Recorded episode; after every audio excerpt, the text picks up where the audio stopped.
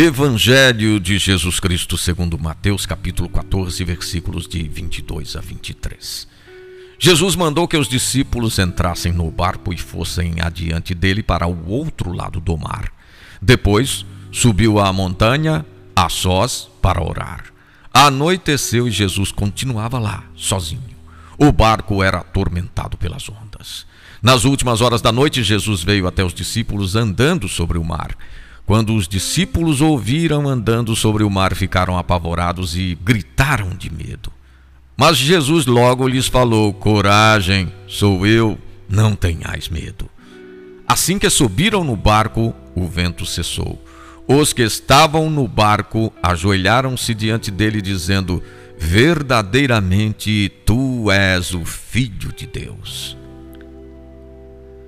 A tempestade no mar vem logo após Jesus ter saciado cinco mil homens com apenas cinco pães.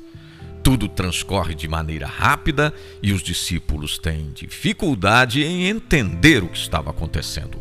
O mar era símbolo de todos os perigos e ameaças. Em plena noite, açoitados pela tempestade, os discípulos tiveram medo.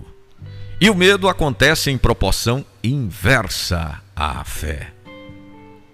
A tempestade no lago reflete a atitude da igreja como um todo, a vida das comunidades e nossa história real. Quando os perigos nos apavoram, quando a tempestade nos ameaça, podemos gritar como os apóstolos, mas não perder a confiança. Quando Jesus entra em nossa barca, a tempestade termina. A hora da dificuldade é também a hora da fé. Proposta do dia: repetir.